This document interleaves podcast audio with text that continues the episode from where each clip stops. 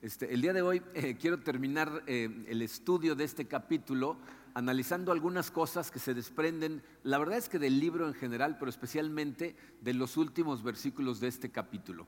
Eh, no lo tienen completo en su programa, les voy a leer Daniel 1, versículos 8 al 21, pero va a ir apareciendo en la pantalla, me pueden ir acompañando en la pantalla. dice así, pero Daniel se propuso en su corazón no contaminarse con la ración de la comida del rey, ni con el vino que éste bebía. Pidió, por tanto, al jefe de los funcionarios que no fuera obligado a contaminarse. Dios concedió a Daniel que se ganara el afecto y la buena voluntad del jefe de los funcionarios, y el jefe de los funcionarios dijo a Daniel, tengo temor de mi señor el rey, quien ha asignado la comida y la bebida de ustedes, pues cuando él vea sus caras más demacradas que las de los jóvenes de la edad de ustedes, expondrán mi vida ante el rey. Entonces Daniel dijo al inspector, a quien el jefe de los funcionarios había puesto a cargo de Daniel, Ananías, Misael y Azarías, por favor, prueba a tus siervos durante diez días, que nos den de comer solo legumbres y de beber solo agua. Luego sean vistos delante de ti nuestro aspecto y el de los jóvenes que comen de la ración de los manjares del rey, y según lo que veas, así harás con tus siervos. Los escuchó en este asunto y los probó durante diez días. Al final de los diez días, el aspecto de ellos se veía mejor y más nutrido de carnes que el de los otros jóvenes que comían de la ración de los manjares del rey. De modo que el inspector retiraba la ración de los manjares de ellos y el vino que habían de beber y les daba legumbres. A estos cuatro jóvenes Dios les dio conocimiento y habilidad en toda clase de escritura y sabiduría. Y Daniel era entendido en toda clase de visiones y sueños. Pasados los días, al fin de los cuales el rey había dicho que los trajeran, el jefe de los funcionarios los llevó a la presencia de Nabucodonosor. El rey habló con ellos y no se encontró entre todos ellos ninguno como Daniel, Ananías, Misael y Azarías. Así se presentaron al servicio del rey. En todo asunto de sabiduría y entendimiento que el rey les consultó, los encontró diez veces mejores que todos los magos y encantadores que había en todo su reino. Y Daniel continuó hasta el primer año del rey Ciro.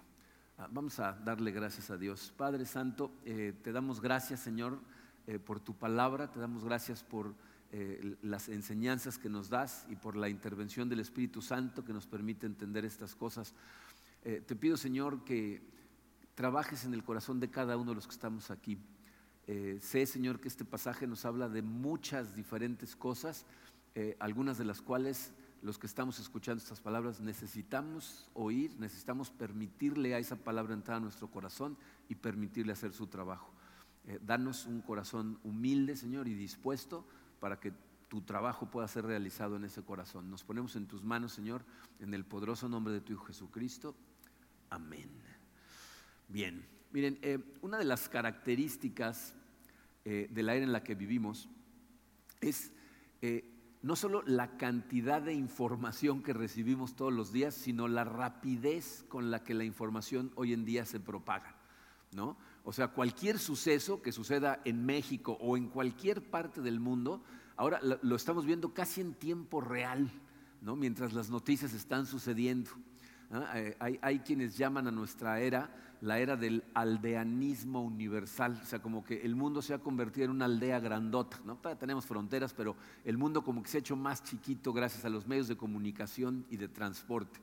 Eh, leía, y es una cosa muy interesante, que la cantidad de información que recibe una persona promedio hoy en día, en un día, es la misma que una persona recibía en toda su vida hace 300 años. O sea, en un día recibimos más información de lo que aquella gente recibía en toda su vida. Sin embargo, la manera en que la información se maneja y la, manera en que los sucesos que, acontecen en el mundo se enseñan en los libros de texto a nuestros hijos, eh, hacen que Dios parezca ser totalmente irrelevante. O sea, el hombre moderno quiere comprender la esencia de las cosas sin hacer referencia alguna al que las creó y las controla. Es decir, quieren conocer las cosas de Dios omitiendo a Dios. Pero eso es imposible. O sea, Pablo en Romanos 11 nos dice que todas las cosas provienen de Él y existen por Él y para Él. Todas las cosas. Por lo tanto, fíjate, ningún suceso eh, puede ser comprendido en toda su dimensión, en toda su profundidad, si pasamos por alto la presencia de Dios. Si, los hechos que, se nos narran en, el capítulo 1 de Daniel hubieran sucedido la semana pasada, eh, los hubiéramos visto en los noticieros, pero desde una perspectiva totalmente diferente. ¿no? Hubiera salido a lo mejor en CNN, ¿no? Nabucodonosor fue y invadió Jerusalén y se llevó un montón de cautivos con él, ¿no? Eh, a lo mejor luego iban a poner a un panel ahí a discutir las ramificaciones políticas y económicas de lo que acababa de hacer Nabucodonosor en todo el Medio Oriente y, y, a lo mejor incluso, fíjense, años después, es posible que la historia de Daniel y sus amigos eh, la descubriera algún periodista de esos intrépidos que andan de metiches en todo el mundo y luego sacan programas especiales, ¿no? Y entonces nos dirían, eh, eh, jóvenes judíos, ¿no? se los llevaron cautivos, se rehusaron a ceder a la presión, pero escalaron altísimos puestos en la política de, Babilonia, ¿no? si, lo piensas, esa no es la manera en la que el libro de Daniel nos pinta las cosas. O sea, la perspectiva que nos da el libro de Daniel es totalmente diferente. para el autor de Daniel, Dios está detrás de absolutamente todo lo que sucede. Cada una de las cosas que pasan, Él le da crédito o dice que fue porque Dios así lo quiso. Para nosotros como creyentes, Dios debería ser el centro de todo en nuestra vida, pero no nada más en nuestra vida. Debemos de poder ver a Dios detrás de absolutamente todas las cosas que pasan a nuestro alrededor. Si tú pierdes de vista al Dios del universo, entonces estás pasando por alto la pieza clave que hace que todas las cosas tengan coherencia, propósito y significado. O sea, si, tú haces eso, omitir a Dios en tu observación y comprensión de las cosas que te suceden, te va a tener unas repercusiones muy profundas en la forma en la que piensas, en la forma en la que sientes y en la forma en la que actúas. Una de las cosas más importantes para una persona es cuál es su idea de Dios. Porque tu idea acerca de quién es Dios y qué hace Dios en todo momento es lo que dicta la manera en que te comportas. Dice, por eso, Pablo, el apóstol Pablo, en su carta a los romanos, en el capítulo 1, versículos 18 y luego 21 y 22, fíjense lo que dice. Dice, ciertamente la ira de Dios viene revelándose desde el cielo contra toda impiedad e injusticia de los seres humanos que con su maldad obstruyen la verdad. ¿De qué verdad está hablando? Lo explica, dice, a pesar de haber conocido a Dios, no lo glorificaron como a Dios ni le dieron gracias. O sea, no le dan la gloria que merece ni el agradecimiento que merece por todas las cosas que está haciendo todo el tiempo. Dice, sino que se extraviaron en sus inútiles razonamientos y se les oscureció su insensato corazón. Y aunque afirmaban ser sabios, se volvieron necios. Eso es lo que pasa cuando la gente saca a Dios de la fórmula de la vida. No vemos todo a través de la lente de que Dios está eh, presente en todo lo que sucede. Vamos a terminar, como dice Pablo, necios con consecuencias terribles. Bueno, el libro de Daniel eh, nos, presenta todos los hechos de lo que ocurrió en ese momento a través de esa lente. O sea, para Daniel la soberanía de Dios no, no es algo teórico, no es algo secundario. Dios está al centro de absolutamente todo. Vimos cuando estudiamos el versículo 2 en la primera semana cómo Dios fue quien entregó a Joacim, rey de Jerusalén, en manos de Nabucodonosor. Pero ahorita lo que quiero es que veamos otras declaraciones que se encuentran a partir del versículo 9, tres declaraciones que nos muestran cómo Dios obra soberanamente todo el tiempo. Por eso titulé este mensaje La obra del Dios soberano, porque vamos a ver cómo la obra del Dios soberano tiene una influencia profunda en lo que le pasa a Daniel y a todos sus amigos tres declaraciones. La primera la encontramos en el versículo 9. ¿Cuál es el contexto? Daniel ha decidido no comer de la comida que, le servían al rey, ni beber del vino que le servían al rey. Entonces le pide al jefe de los funcionarios, le dice, por favor, no me obligue a contaminarme. ¿No? Este hombre, el jefe de los funcionarios, se pudo ver molestado con la insinuación que está haciendo Daniel acerca de su comida, pero en lugar de eso, le contesta de la manera más amable que podemos encontrar. ¿Por qué tan amable? El versículo 9 nos dice exactamente por qué. Dice, Dios, el versículo 9, concedió a Daniel que se ganara el afecto y la buena voluntad del jefe de los funcionarios. Fue Dios el que obró en el corazón de este hombre. Dice, vimos en la semana 4 cómo Daniel pidió estas cosas al, jefe de los funcionarios de manera muy gentil. Dijimos que los cristianos debemos ser gentiles, debemos ser considerados, ¿verdad? Pero las implicaciones de lo que le está diciendo son las mismas. O sea, por más gentil que sea Daniel al pedírselo, lo que le está diciendo es, eso que ustedes consideran un banquete, para mí es una abominación. Si me lo como va a contaminar, ¿no? O sea, por favor no me den esas porquerías. Aquí Daniel está poniendo en riesgo su futuro, su posible carrera política, incluso su vida.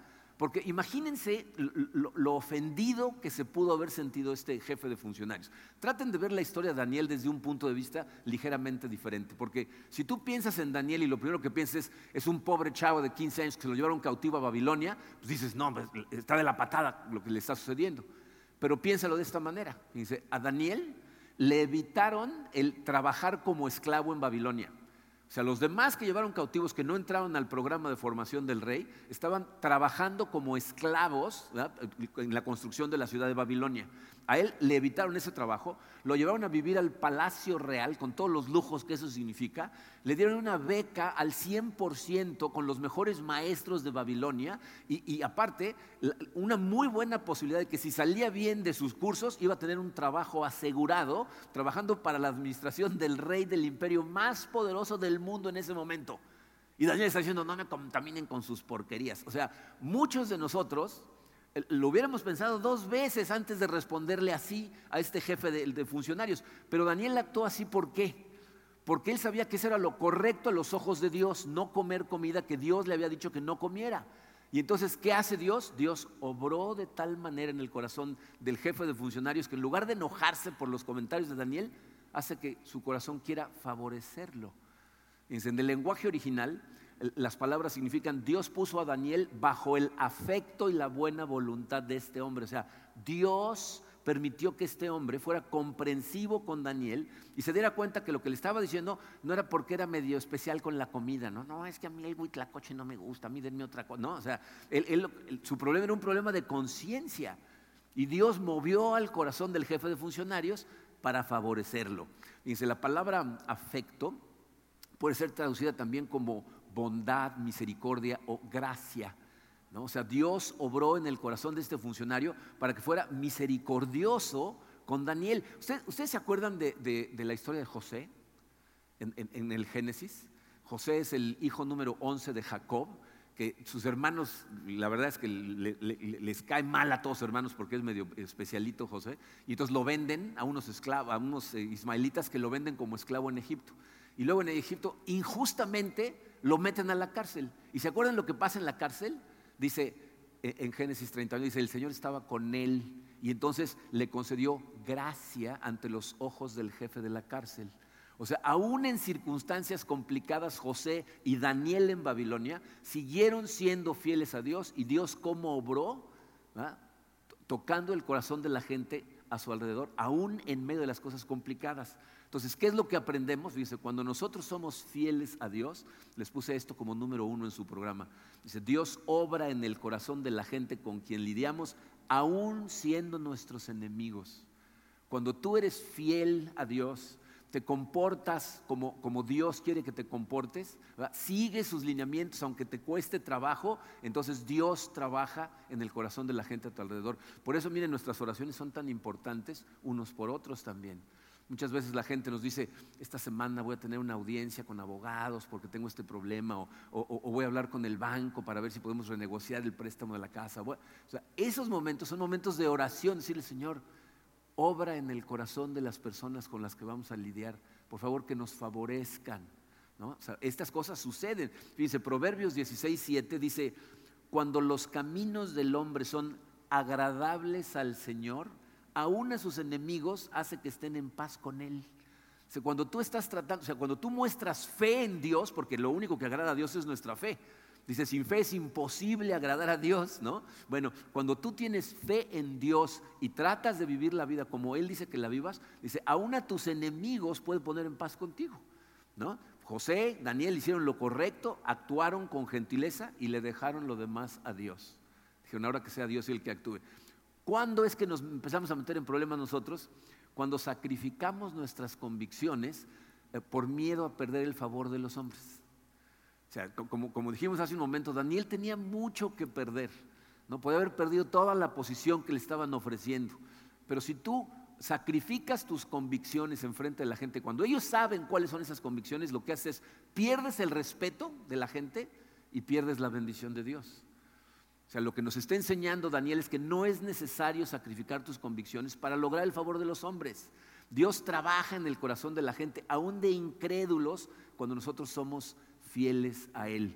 Dice en Proverbios 21, versículo 1, dice, el corazón del rey es como un arroyo dirigido por el Señor, quien lo guía por donde Él quiere. E, e, este proverbio está haciendo referencia a la manera en que trabajaban el campo en Israel.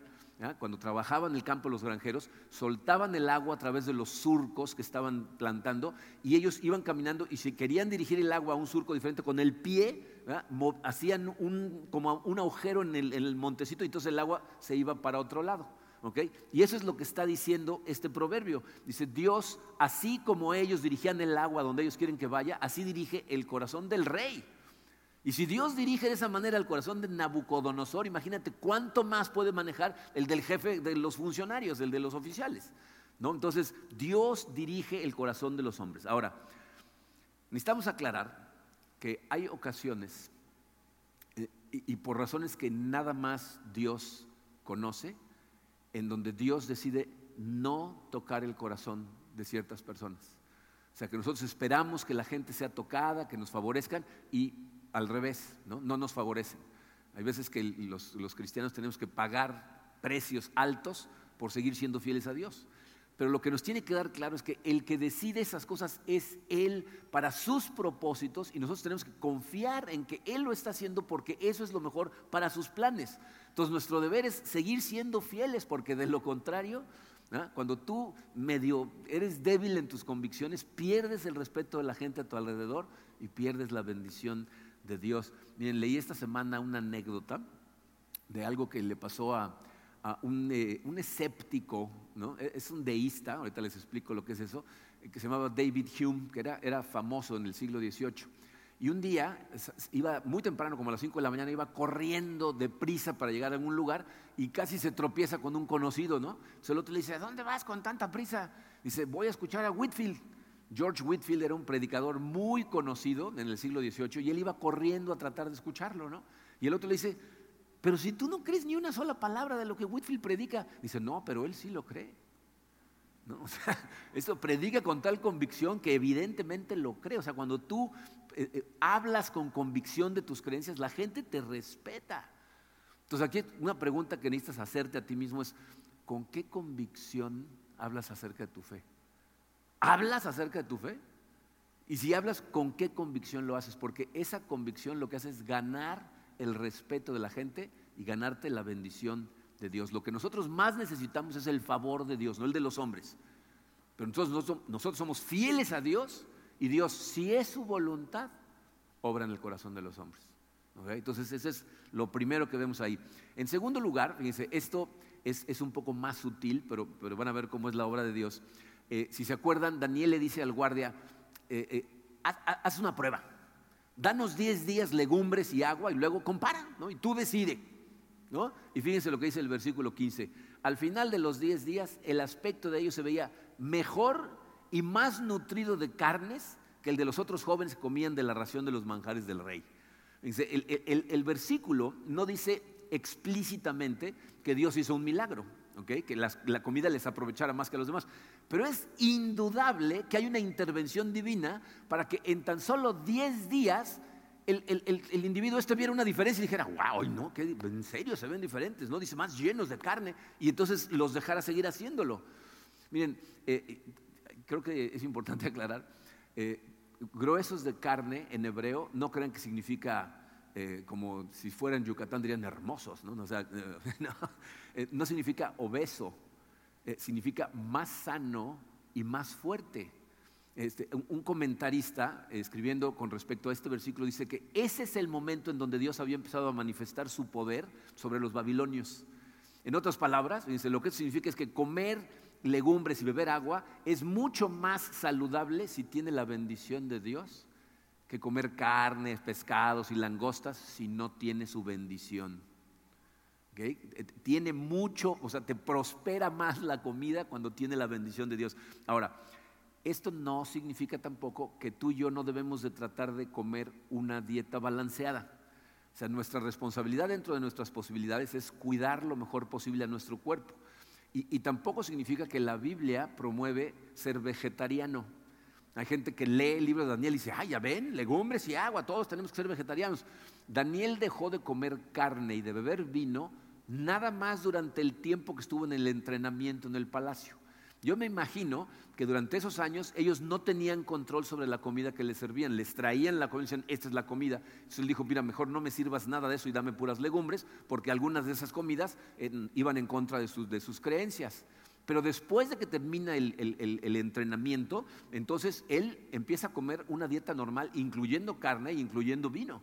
Si van al capítulo 10, Daniel en el capítulo 10 tiene una visión de un ejército que ataca y entonces dice que después de esa visión hace un ayuno y dice, y entonces ayunó carne y vino, lo cual significa que después del entrenamiento él comía una, dieta balanceada, incluyendo carne y legumbres, etc. Pero bueno, el punto que quiero hacer aquí es que tenemos que ser conscientes de que nuestra vida, nuestra salud, la, manera en que las cosas se desarrollan con nuestro cuerpo, están totalmente en manos de Dios.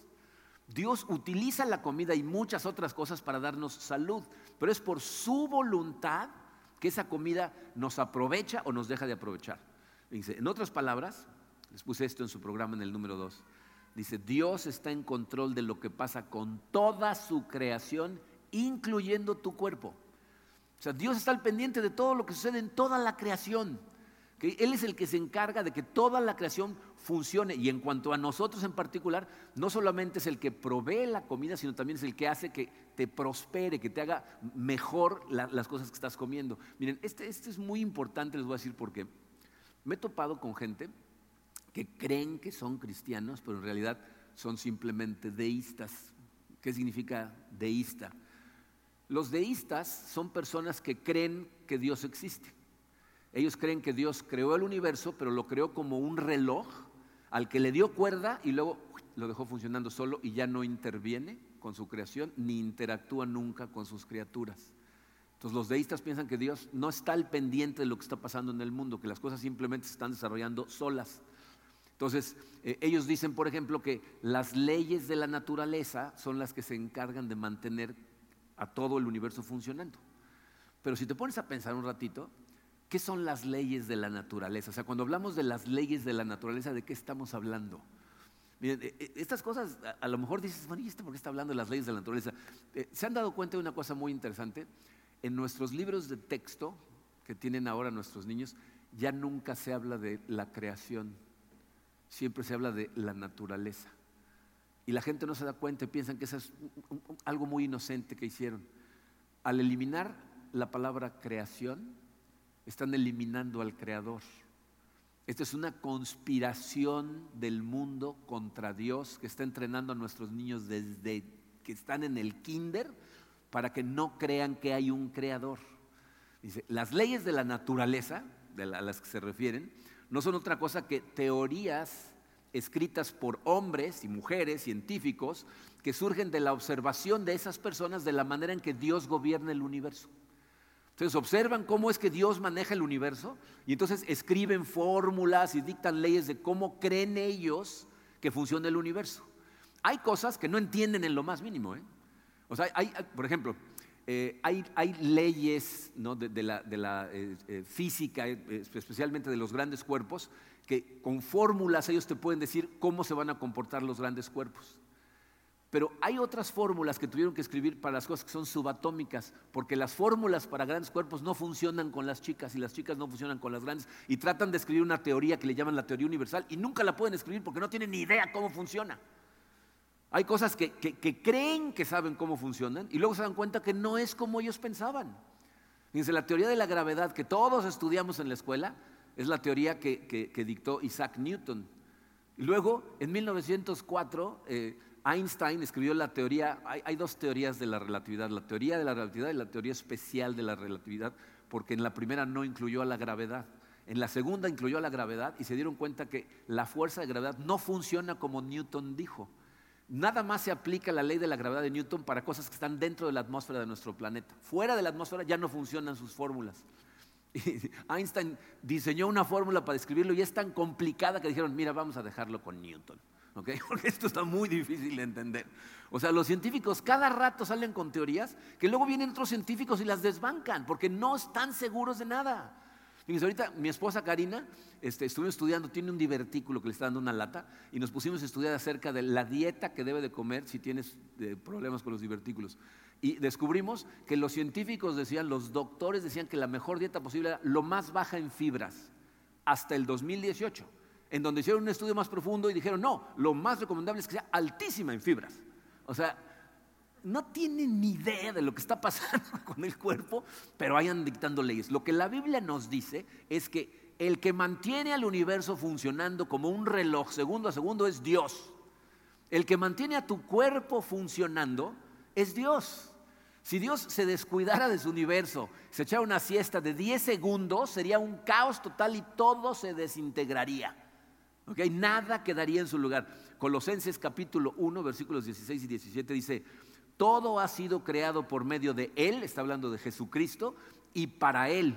Él es anterior a todas las cosas que por medio de Él forman un todo coherente. La razón por la que los planetas no se estrellan unos contra otros y los átomos no se repelen, cosa que los científicos no entienden exactamente por qué no sucede, es porque Dios no quiere que suceda.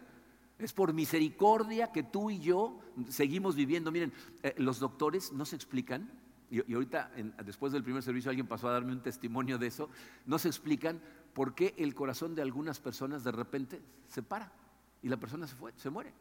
O sea, hay, gente a la que le hacen una autopsia y dicen, sí, 15 años de cochinita pibil, pues evidente, eso no es ninguna sorpresa, ¿no? O sea, pero hay gente a la que le hacen las autopsias y dicen, el corazón estaba perfecto. O sea, no hay razón alguna, pero se detuvo el corazón. ¿Por qué sucedió? Porque Dios dijo, hasta aquí, se acabó.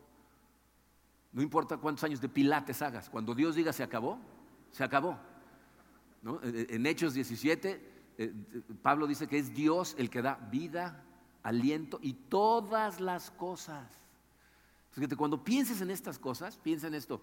Hoy cuando vayas a comer, antes de comer, cuando le des gracias a Dios, no le des gracias de forma rutinaria.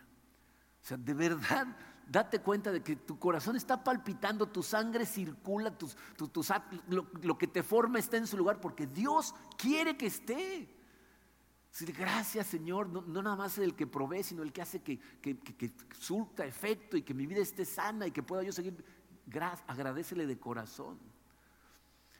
En tercer lugar, otra obra que vemos aquí de Dios que también es muy importante que seas consciente de ella porque yo que en esta, fíjense esta última, es en donde más le robamos eh, la gloria a Dios. Dice el versículo 17, a estos cuatro jóvenes Dios les dio conocimiento y habilidad en toda clase de escritura y sabiduría y Daniel era entendido en toda clase de visiones y sueños.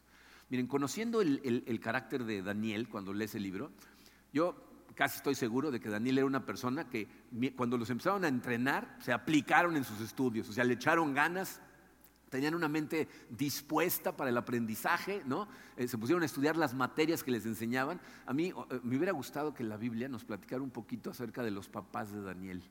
Nunca escuchamos de sus padres, pero debe haber sido una pareja de gente eh, admirable, porque Daniel llegó de 14 años a Babilonia y ya venía muy bien educado. O sea, es, evidente que hicieron un excelente trabajo con él, pero estas cosas no las sabemos, no sabemos a ciencia cierta. Lo que sí sabemos es que Daniel le da el crédito de absolutamente todo lo que pasa en su vida, sus avances, las visiones, todo lo que sucede, le, da el crédito a Dios. ¿no? El versículo dice que fue Dios el que le dio conocimiento, habilidad, sabiduría. esto significa que no solo le dio la capacidad de aprender información a Daniel y a sus amigos.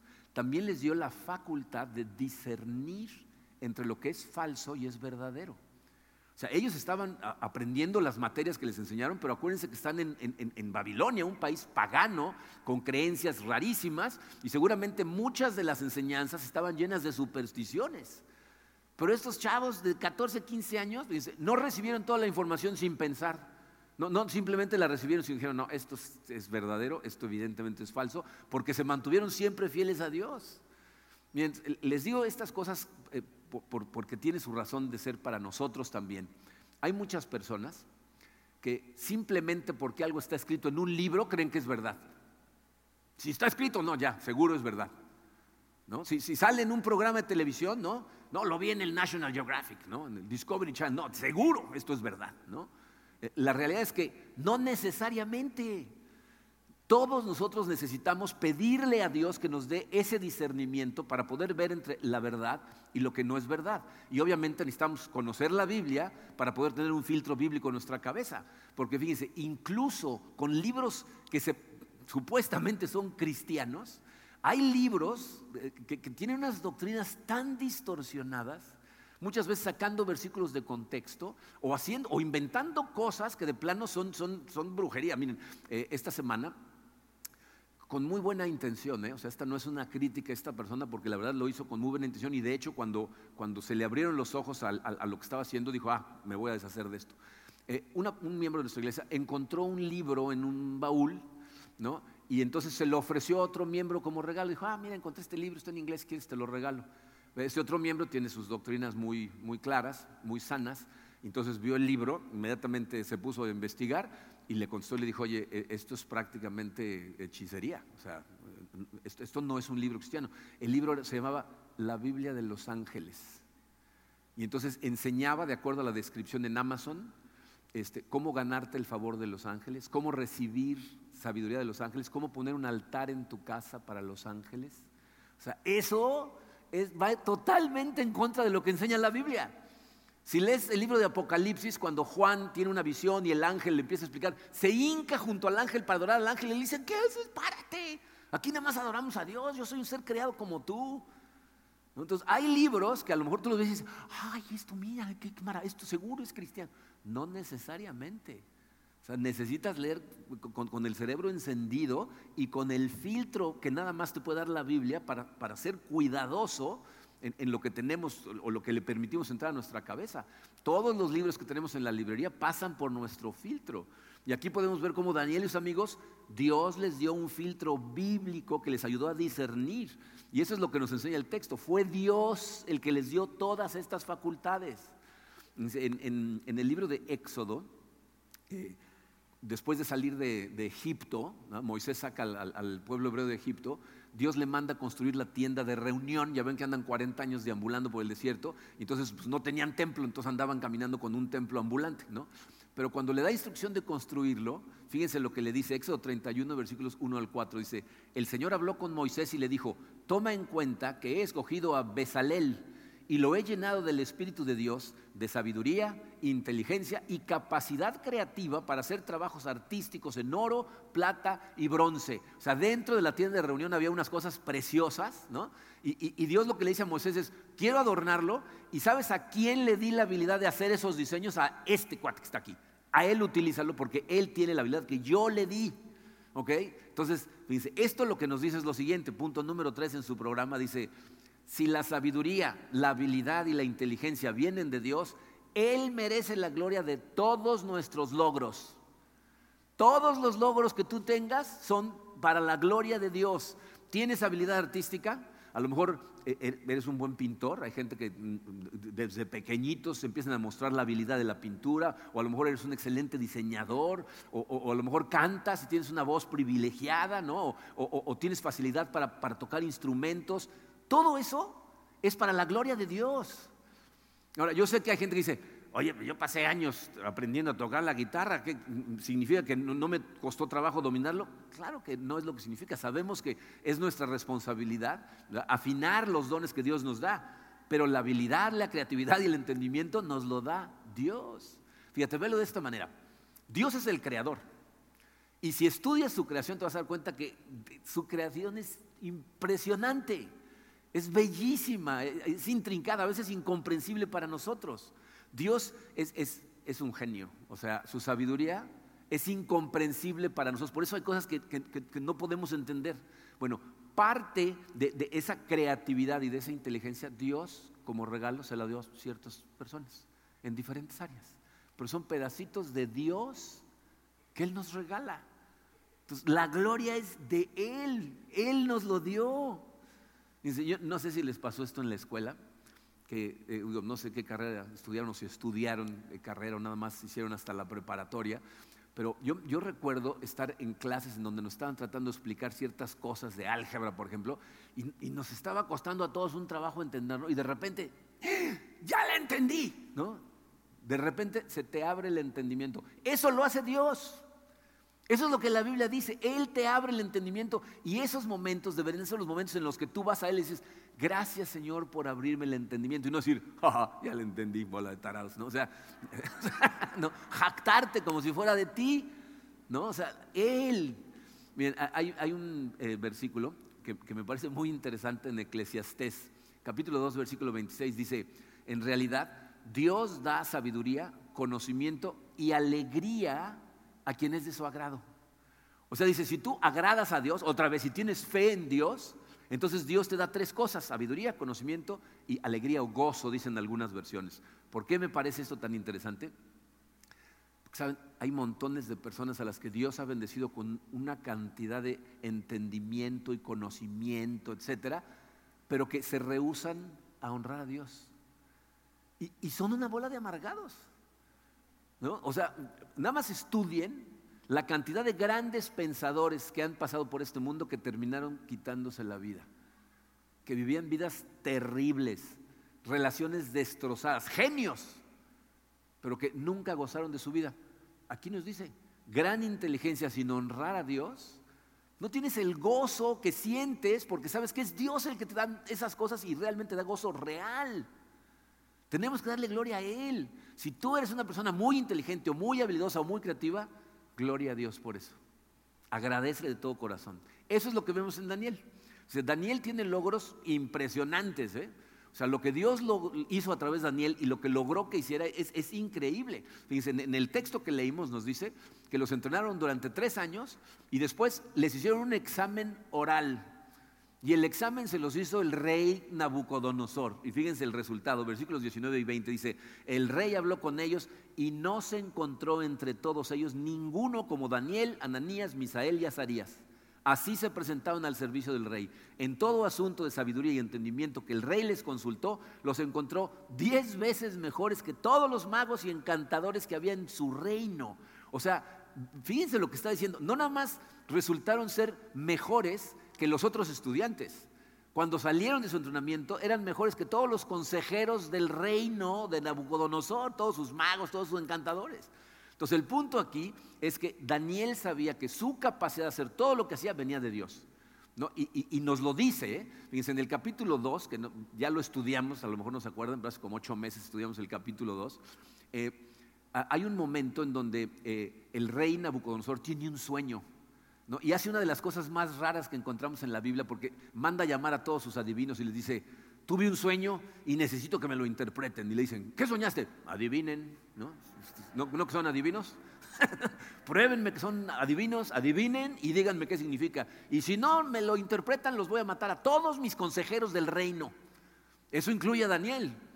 Entonces cuando Daniel se entera, ¿no? va y le dice al rey, no te aceleres, ¿no? O sea, no literalmente, ¿no? Pero le dice, calma, rey, ¿no? Este, dame un día. Y entonces se va con sus tres amigos y les dice, vamos a ponernos en oración para que Dios nos revele qué soñó este individuo. Y se ponen a orar. Y Daniel, en, un sueño, Dios le revela cuál es el sueño, en una visión que tiene, le revela cuál es el sueño del rey y qué significa. Y en ese momento Daniel cae de rodillas y empieza a adorar a Dios y escuchen sus palabras. Daniel 2, versículos 20 al 23. Alabado sea por siempre el nombre de Dios Suyos son la sabiduría y el poder. Él cambia los tiempos y las épocas, pone y depone reyes. A los sabios da sabiduría y a los inteligentes discernimiento. Él revela lo profundo y lo escondido y sabe lo que se oculta en las sombras. En Él habita la luz. A ti, Dios de mis padres, te alabo y te doy gracias. Me has dado sabiduría y poder, me has dado a conocer lo que te pedimos, me has dado a conocer el sueño del rey. O sea, Daniel dice, Dios es el que hace todo. Él merece la gloria de absolutamente todos mis logros y también de nuestros logros.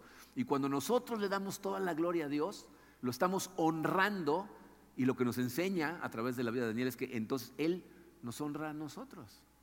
Tristemente, tenemos la tendencia a robarnos su gloria. a sentirnos muy orgullosos de las cosas que hacemos bien, como si todo viniera de nosotros. ¿No? Le, estamos robando literalmente la gloria a Dios. Por eso es tan importante recordar, todo viene de Él, todo sucede gracias a Él. Cada cosa que tienes en ti proviene de Él. Y, como Daniel, eh, su sabiduría, su discernimiento está accesible a toda la gente que vaya y se la pida con humildad. Entonces, siempre que, necesite sabiduría, acude a Él. Y Él te da discernimiento, te da entendimiento. Dice, la Biblia nos dice, en, más adelante el libro de Daniel, Daniel oraba tres veces al día. Yo imagino que con, las cosas que tenía que enfrentar en su trabajo, necesitaba de esa comunión con Dios. Entonces, tres veces al día estaba conectado con Dios. ¿eh? Y, además de darle conocimiento, le da la habilidad para usarlo correctamente, porque como podemos ver en la historia de Daniel, fue un hombre muy competente. El, el, capítulo termina con estas palabras. Daniel continuó hasta el primer año del rey Ciro. O sea, Daniel estuvo trabajando en la administración del palacio bajo cuatro diferentes gobiernos cuatro diferentes reyes. ¿Por qué creen que lo mantuvieron ahí? ¿Les caía bien Daniel? ¿Tenía conexiones ahí? No. Daniel estoy seguro era una persona muy responsable, muy diligente, muy trabajador. Y esas son cosas que tenemos que también recordar como cristianos. Ser buen cristiano no solo tiene que ver con tu moralidad. O sea, no es nada más con las cosas que no haces. Hay cosas que también tenemos que hacer, debemos ser diligentes, tenemos que esforzarnos en lo que hacemos, dedicarnos a nuestro trabajo. El hecho de que Dios te dé muchas habilidades no anula tu, responsabilidad de esforzarte por hacer las cosas bien hechas en tu tarea.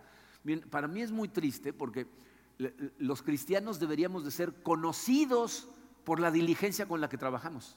Porque la Biblia dice que debemos trabajar como para Dios. Sin importar quién sea tu jefe, cómo se porte, qué tipo de persona sea. Si estás trabajando ahí, trabaja como para Dios. Y tristemente, en muchos casos es lo contrario. Yo he hablado con personas eh, eh, ofreciéndoles a alguna persona que me dice, oye, ando buscando chamba. Eh, no, ya he contratado cristianos antes, gracias. Es una pena, o sea, me, rompe el corazón que nosotros no seamos al revés de decir, ah, es cristiano, tráemelo. ¿No? En este voy a poder confiar y sé que va a ser su trabajo bien hecho. Así nos deberían de conocer. Ah, tenemos que esforzarnos porque nuestro trabajo siempre sea lo mejor posible, dentro de tu capacidad, pero ponle el 100% de tu esfuerzo. Pero bueno, como conclusión, aquí vemos la historia de, un grupo de muchachos que llegaron niños a Babilonia eh, y por la gracia de Dios y por su fidelidad a Dios se convirtieron en gente que tuvo un impacto profundo en los cuatro gobiernos. ¿eh? Este, eh, Nabucodonosor termina glorificando al Dios de Daniel. Y, todo esto sucede porque Daniel se mantuvo totalmente fiel. Y miren, hago tanto hincapié en este punto de la fidelidad de Daniel, porque eh, muchas veces cuando estudiamos a personajes como Daniel, la gente tiene la tendencia a pensar, bueno, pero pues es Daniel, ¿no? Para él seguramente fue más fácil, ¿no? O sea, él no estaba lidiando con las cosas que yo estoy lidiando. Una, vez estaba comiendo con una persona eh, que me estaba contando ciertos problemas y muchas veces le, comparto a la gente los problemas que nosotros hemos tenido y, cómo los hemos resuelto para, tratar de ayudar, ¿no? Y le cuento un problema y dice, ah, yo pensé que los pastores no tenían problemas. Le dije, eh, pues métete de pastor, vas a ver. si tenemos problemas o no tenemos problemas. o sea, eh, Daniel, fíjense, era un hombre de Estado. O sea, tuvo que lidiar con, situaciones seguramente muy delicadas en el palacio y estar balanceando siempre su fidelidad a Dios con lo que el rey quería hacer. Seguramente hubo intrigas palaciegas, de hecho lo tratan de matar. El, hecho de que oraba tres veces al día lo trataron de utilizar sus enemigos para matarlo. O sea, había envidia, seguramente tuvo tentaciones, se enfrentó las mismas cosas que tú y yo enfrentamos, si no es que más. Y de todas maneras se mantuvo fiel. Entonces, la, lección de este libro, de este capítulo, es que aún en situaciones complicadas, aún con un montón de presión externa, tú puedes mantenerte fiel a Dios. ¿Sabes cómo? Con su ayuda. Nosotros nos mantenemos fieles a Él y Él nos está honrando todo el tiempo a nosotros, reforzando. El que nos da la fe es Él. Pero si tú todo el tiempo estás yendo a Él, lo reconoces a Él, lo ves a Él detrás de todas las cosas, lo estás honrando y entonces Él te honra a ti.